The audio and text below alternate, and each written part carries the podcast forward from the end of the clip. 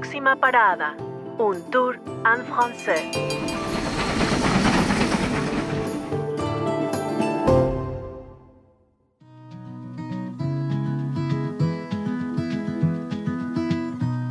Je m'appelle Jean-Philippe et je vais vous parler d'une tradition québécoise, le temps des sucres.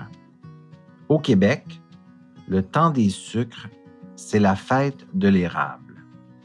Au printemps, pendant un mois, on se retrouve pour faire la fête en famille, entre amis ou entre collègues et manger les produits de l'érable.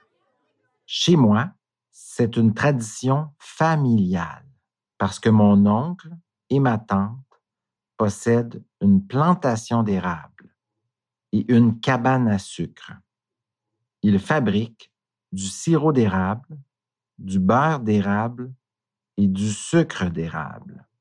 Chaque année, au printemps, toute ma famille va chez oncle Clément et tante André et on part récolter la sève des arbres. Oncle Clément conduit un tracteur et nous, on marche. Il y a de la neige. Il fait froid. Alors on porte une tuque, des mitaines et des bottes. Dans chaque arbre, il y a un seau accroché et la sève sucrée coule dedans. On prend le seau on le vide dans un gros baril et on continue. Moi, je bois la sève directement dans le seau. Je ne peux pas m'en empêcher. On marche pendant des heures dans la forêt pour prendre le contenu des seaux.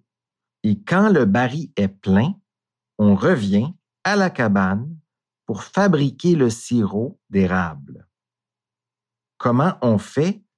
C'est très simple.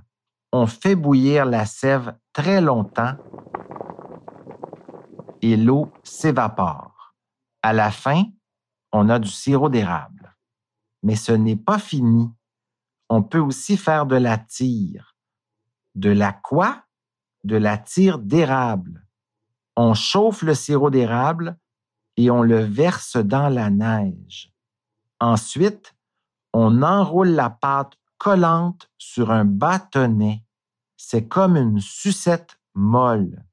J'en mange plein, c'est super bon.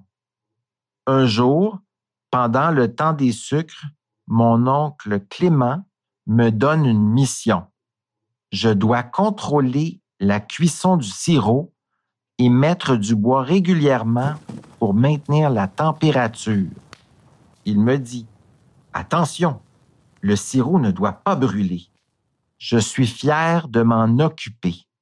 Le problème, c'est que je suis très fatigué et que j'ai beaucoup mangé.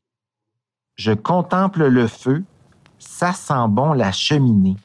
Il fait chaud. Bien sûr, je m'endors. Quand je me réveille, je regarde l'heure. Où pelaille? J'ai dormi deux heures et maintenant le sirop n'est plus chaud. Il n'y a plus de flamme, plus de bois. Il faut du bois, alors je vais vite en chercher. Mais il n'y a plus de bois. Alors je cherche mon oncle, ma tante, mes parents. Mais c'est bizarre. Il n'y a personne. Ils sont repartis vers les arbres. Je cours dans la neige. J'appelle. Toujours personne. Je suis inquiet pour le sirop, mais aussi pour moi. La nuit tombe, il neige fort et je suis seul. Où sont les autres? Et puis, j'entends du bruit derrière moi. Il y a quelqu'un dans l'arbre. J'appelle mon oncle. Est-ce que c'est lui? Je regarde mieux. Je n'en crois pas mes yeux. C'est un ours. Soudain, j'entends des pas. J'ouvre les yeux. Je suis dans la cabane à sucre. Le bois et l'ours, C'était juste un cauchemar. Mon oncle arrive. Il s'assoit à côté de moi pour surveiller le sirop. Je lui raconte mon rêve. Il rigole. Il n'y a pas d'ours ici. Le soir, on dîne ensemble avec les cousins et les cousines. Tante André a préparé des fèves au lard. Ça sent le lard grillé. Quel bon moment. Ah, dommage que le temps des sucres ne dure que quatre semaines.